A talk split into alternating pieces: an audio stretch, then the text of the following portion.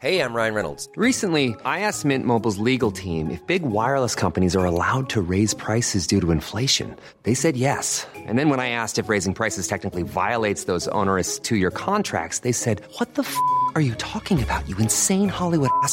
So to recap, we're cutting the price of Mint Unlimited from $30 a month to just $15 a month. Give it a try at mintmobile.com slash switch. $45 upfront for three months plus taxes and fees. Promo rate for new customers for limited time. Unlimited more than 40 gigabytes per month. Slows. Full terms at mintmobile.com. Escuchas. Escuchas un podcast de Dixo. Escuchas.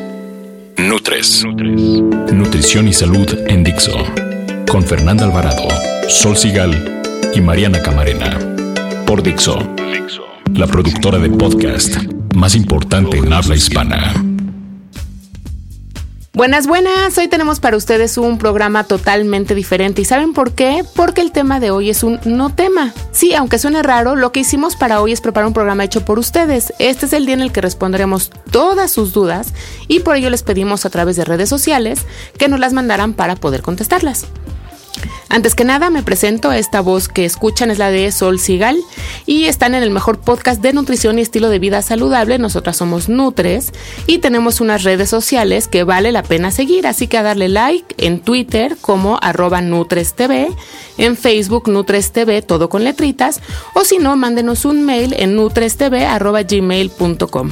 Así que sin más, a darle a la pregunta y a la respuesta y cuéntanos ver cuál fue la pregunta que tuvimos primero para responder.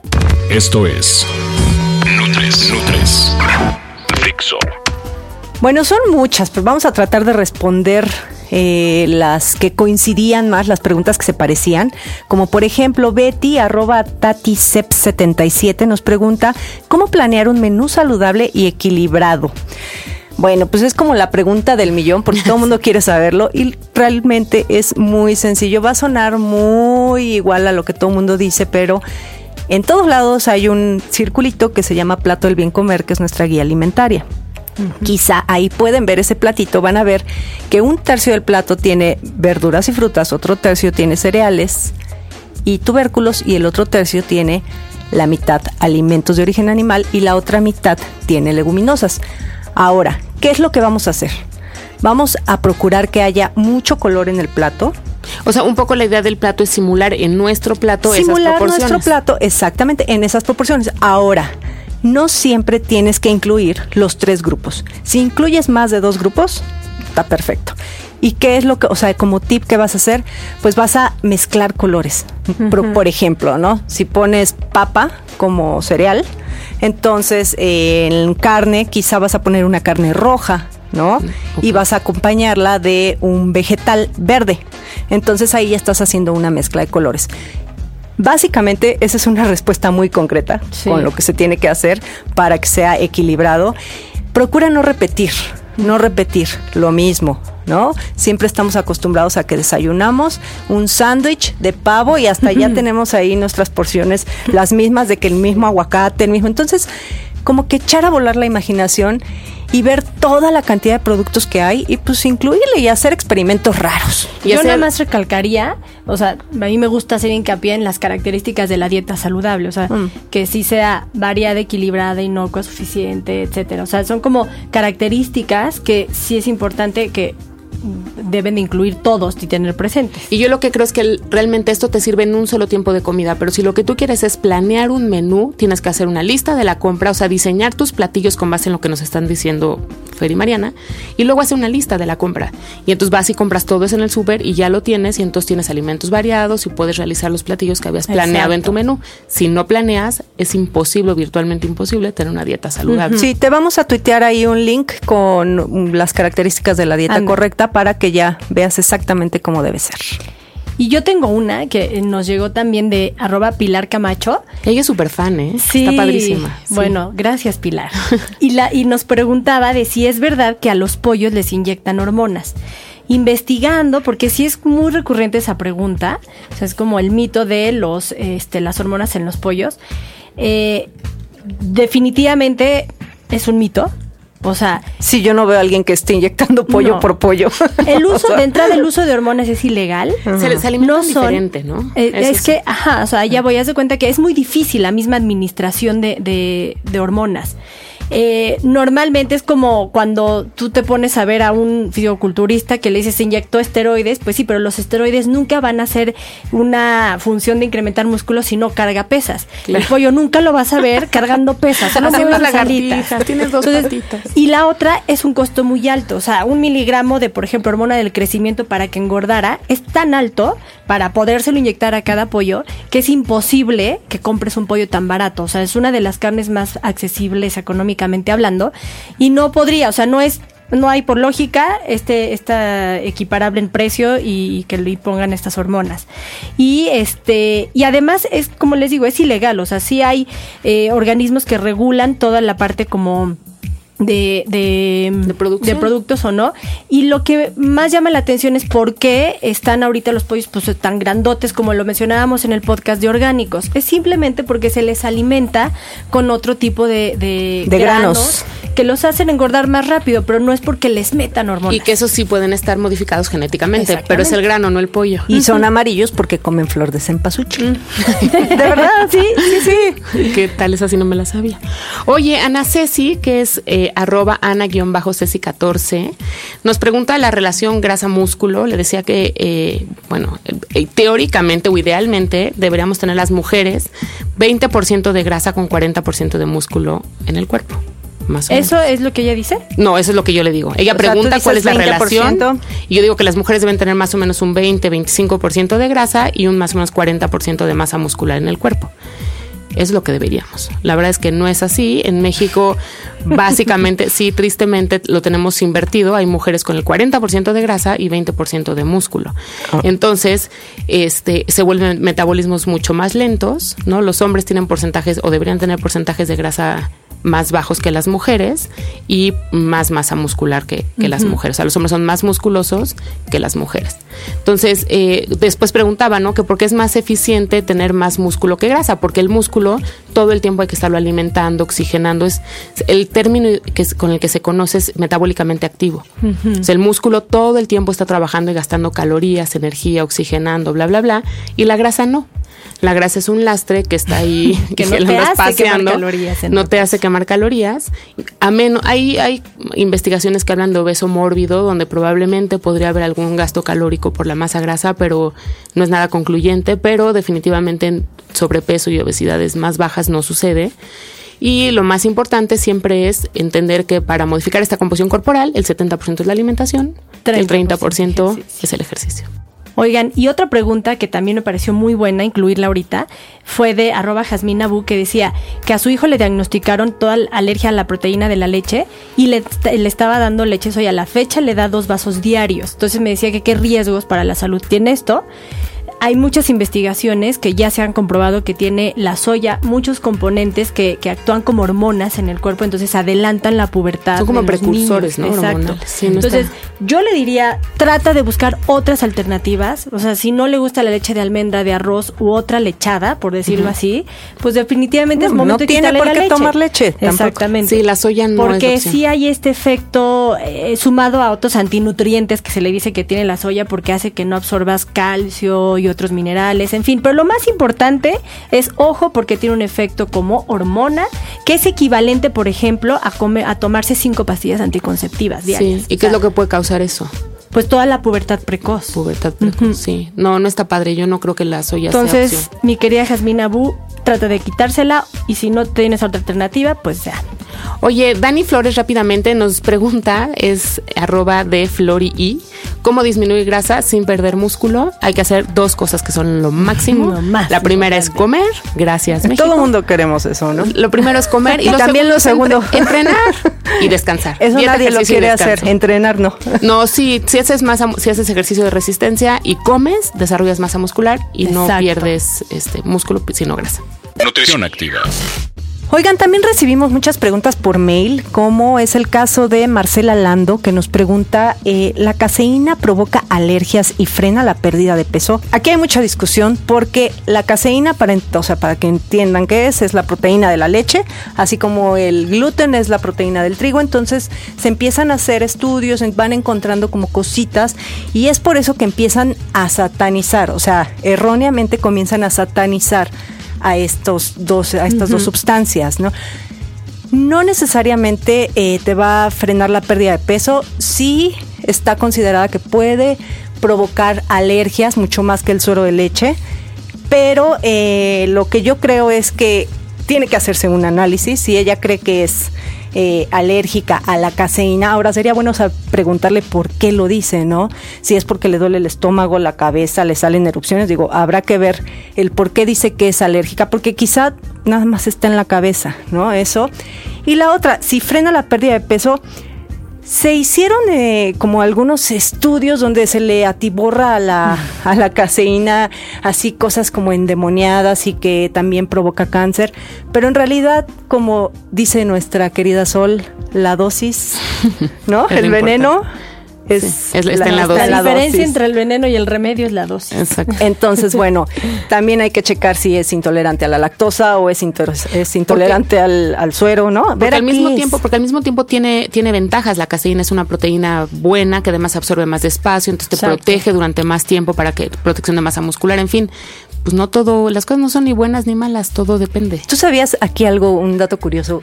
¿Te has dado cuenta que cuando comes queso quieres seguir comiendo queso y la gente que nos gusta el queso no ¿Somos dejamos, adictos? somos adictos al queso? ¿Y eso es, por qué? es porque la caseína se descompone en el estómago liberando una sustancia que se llama casomorfina. Anda, que son así como son como como partículas chiquitas de morfina. Entonces te hace como un tipo de adicción. Ándale, como el glutamato monosódico de las papas sabritas, entonces... No puedes comer solo Entonces los quesos contienen más caseína que la leche. Toma, eh, buen dato. Entonces por eso nos gustan los quesos. Qué rico, ¿eh? Me gustan los quesos, no la morfina. Está buenísimo. Seguimos con más porque, ay, jole, se nos está yendo el tiempo horrible. Pero a ver, una que nos mandó Ricardo González es arroba casi 1979. Dice, ¿por qué recomiendan no tomar diario leche de almendra? La respuesta que yo le daría a esa pregunta es de hay muchos estudios que se ha visto cómo afecta eh, unas sustancias que tienen las almendras en función de la tiroides. Entonces eh, se le conocen como alimentos bociógenos, que es justamente los que alteran la función de la tiroides. Entonces eh, esto en grandes cantidades es lo mismo que lo hemos dicho en todo, todo depende de la cantidad, pues va a producir una alteración porque dejas de absorber yodo. Entonces, no excederse en el consumo de leche de almendra, almendras, nueces y demás. Y además también tiene un contenido de un aminoácido, aminoácido que se llama tirosina, que produce migrañas y que también afecta en la función de la tiroides. Entonces, pues serían por esas dos cositas que yo les diría que no se excedan en el consumo. Pero además, como siempre decimos, nada se puede comer diario, ¿no? Hay que darle esto como con lo que empezamos, hay que darle variedad. Exacto. Ernesto Gutiérrez arroba ergusa29 nos pregunta ¿por qué al elevar el porcentaje de músculo se come más Así, literal la voy a leer. ¿Por qué al elevar el porcentaje de músculo se come más y no se engorda si se gana tejido muscular? Yo creo que se refiere a por qué te da más hambre cuando tienes mayor tejido muscular. Bueno, pues a mayor masa muscular, mayor va a ser el gasto energético.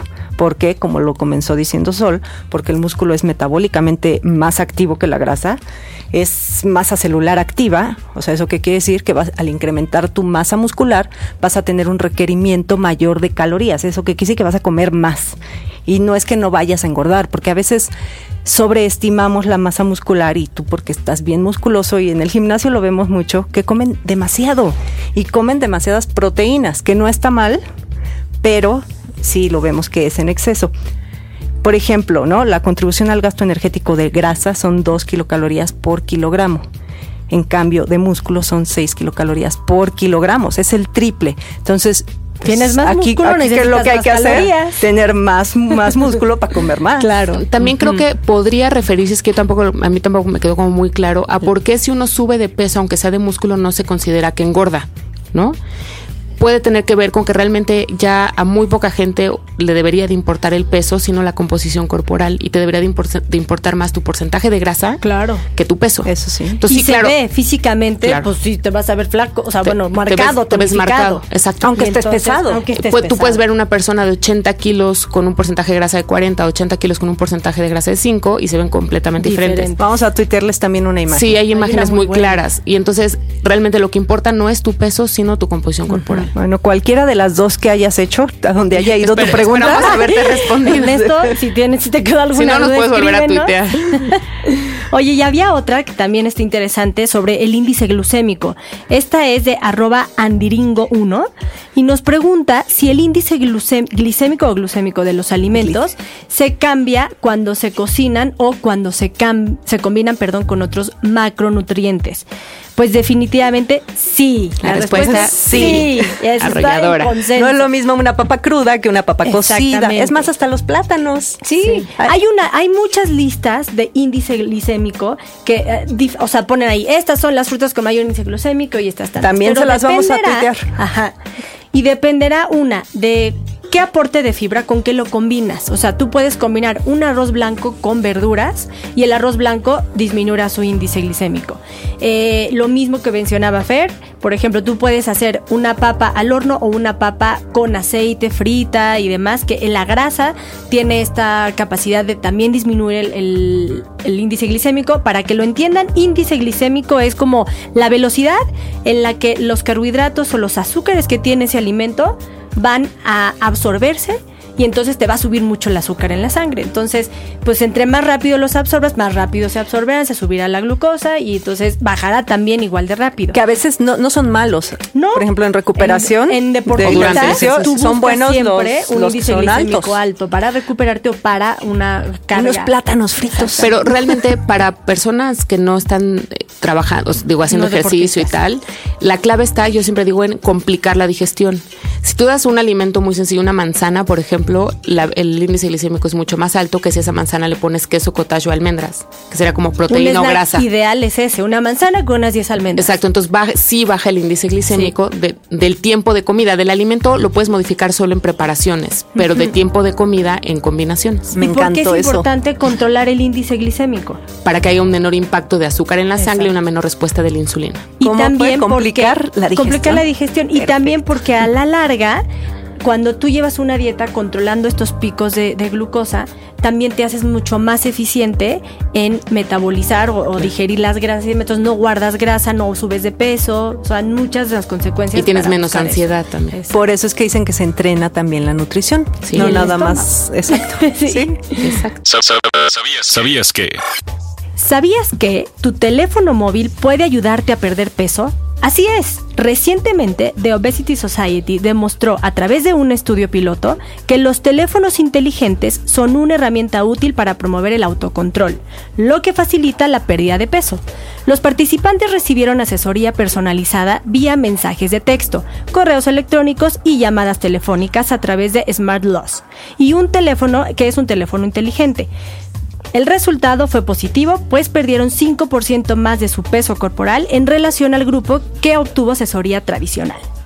Regresamos con Nutres. Oigan, y pues dejamos al final una pregunta que, bueno, más bien es un caso y es complejo, y entonces la vamos a dejar anónima por protección al- a quien nos la compartió y se lo agradecemos mucho y se las voy a leer. Es una ella. Dice que hace aproximadamente 8 años tiene deficiencia de creatinina que va descendiendo y además de baja glucosa. Los doctores minimizan eso y lo califican de muy normal y producto de su estrés. Debe agregar que siempre ha sido de comer muchísimo y no engorda, solo le crece la panza. En los últimos meses, dice, tengo una caída de cabello alarmante y baja de peso, que más bien creo que no tengo músculo pero como bien, ya casi llevo una dieta vegetariana, pero no logro subir las piernas el, eh, y el busto, los brazos y tal, ¿no? Todo eso le ha bajado y eso la pone muy mal. El último doctor que la vio, mejor le recetó Prozac y dijo que ya casi casi que ya lo estaba inventando, que para qué quiere engordar si todo mundo en realidad lo que quiere es bajar de peso. Entonces, en fin, lo que ella quiere saber es cómo fortalecer para no perder más cabello, recuperar su creatinina, porque además se fatiga muy rápido y hace poco haciendo ejercicio pues casi se desmaya, ¿no? ¿Por qué qué no comenzamos diciéndoles que es creatinina? Sí, la creatinina es un metabolito de desecho del riñón que tiene que ver con las proteínas. Si hay rangos, tiene que estar abajo de uno. Entonces, yo no entiendo bien con el mail que nos manda qué se refiere con creatinina muy baja. Entonces, tampoco sabemos la edad, el peso, la estatura, que serían Sí, datos nos que son- faltarían datos, ¿no? Pero finalmente a mí a lo que me suena, y lo platicamos un poquito antes de que empezáramos, es que está comiendo muy poca proteína y eso lo confirmaría a lo mejor su dieta vegana o vegetariana. Y entonces al haber poca proteína hay poco metabolito de desecho del riñón de esta proteína, que sería la creatinina. Y por eso bajan los niveles. por eso bajan los niveles. Entonces, al haber creatinina baja, también se puede desarrollar una especie de hipotiroidismo, que eso puede ser lo que desarrolle, sería un hipotiroidismo secundario, como a toda una, un, como Sí, todo el- el metabolismo desestabilizado y eso puede hacer que haya pérdida de peso y sobre todo depresión, Y el hipotiroidismo provoca pérdida de pérdida cabello. de cabello, uñas, hay muchísimos síntomas, pero sobre todo la depresión. También la dieta vegana mal hecha te puede, como no, no tienes la misma cantidad de aminoácidos y tal, puede derivar en una especie, te digo, como de depresión y entonces por eso le diagnostican y le dan Prozac. Y lo que nos comenta, ¿no? Que tiene pancita, quizá la panza es porque está consumiendo exceso de hidratos de carbono Y Como menos proteínas. y Claro, menos proteína. Como sucede mucho en las dietas vegetarianas que no están bien balanceadas, lo hablábamos aquí. Yo creo que tendría que tener cuidado en cómo está primero, ¿no? Comiendo, o sea, suficiente proteína y buscar si ya definitivamente decidió convertirse en vegetariana, cuál va a ser su fuente de proteína, si va a ser vegetariana estricta o puede ser ovo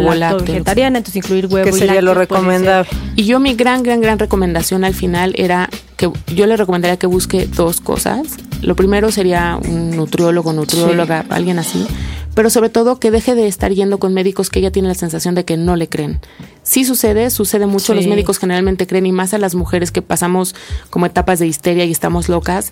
Tiene que encontrar a alguien que sí le crea porque lo que le está pasando es real. Ella tiene los laboratorios y le preocupa. No importa si está bien o mal, le preocupa y hay que resolverlo. Y la solución no puede ser un Prozac. Tiene que No, ser a lo mejor no. un plan de alimentación o alguien que la acompañe en el camino para sentirse bien Exacto. y encontrar una dieta vegana o con la filosofía que ella quiera, pero que esté bien. Que sea integral, que ¿no? esté bien asesorada La- la y al mismo tiempo si si si ataca ya y empieza a tener más energía para hacer ejercicio, enfocar una actividad o un ejercicio con un, un entrenador o un coach de, de enfocado a aumento de masa muscular. O sea, tal vez no la vas a poner a correr, ¿verdad? Primero hay que enfocarse en un ejercicio donde haga más fuerza. Sea, Claro, pero además eso le va a ayudar también a elevar los niveles de endorfina y entonces anímicamente va a estar Y va a contrarrestar todas esas hormonas, que si Claro. cortisol y demás. Y habría que ver con qué médico fue. Sí, con si qué fue con qué especialista fue. Sí. Eso tiene mucho que ver. Digo, si quisiera volver a, yo creo que, lo- que esto lo tendría que ver con un médico y con la nutrióloga y como dice Mariana, con el coach, ¿no? Y también pensar a lo mejor, no sé, en terapia emocional. A Claro. ver qué hay ahí en todo Platicar, eso. ¿no? ¿Por qué, ¿Qué está pasó? comiendo como está comiendo? ¿Por qué lleva tanto tiempo tolerando estos niveles de sentirse mal? Bla, bla, bla. Es un caso interesante. A mí, eso- a mí esos me gustan. Lástima que no podemos echar más rollo porque nos tenemos que ir. Esto es Nutres, Nutres. Bueno, pues para variar ya se nos acabó el tiempo otra vez. Nunca alcanza. Nos quedaron muchas preguntas por ahí. Escríbanos si quieren que hagamos otro programa así, que yo creo que sí estaría padrísimo porque acuérdense que Nutre se nutre de su participación, sobre todo en redes sociales. Nos encanta también que nos escriban correos electrónicos. Y pues bueno, acuérdense que todos los viernes sale un podcast nuevo en www.dixo.com. También descárguenos en iTunes y esta voz que escuchan es de Fernanda.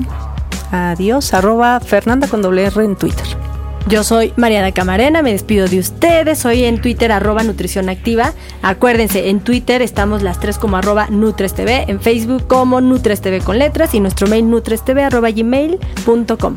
También acuérdense de comprar Spotlight, ¿no? Sí, y vamos a estar por ahí en otras, ¿eh? Aportación. Sí, sí. Oigan, yo soy Sol, esta voz que escuchan. En Twitter soy arroba Sol Sigal y les cuento que la próxima semana hablaremos de dieta godines, señores que trabajan en la oficina. Así que esperen la encuesta, por ahí anda para que nos ayuden a contestarla. Gracias y adiós. Adiós. Dixo presentó Nutres, Nutres. Las opiniones expresadas en este programa no pretenden sustituir en ningún caso la asesoría personalizada de un profesional. Tanto las conductoras como Dixo quedan exentos de responsabilidad por la manera en que se utilice la información aquí proporcionada. Todas las opiniones son a título personal.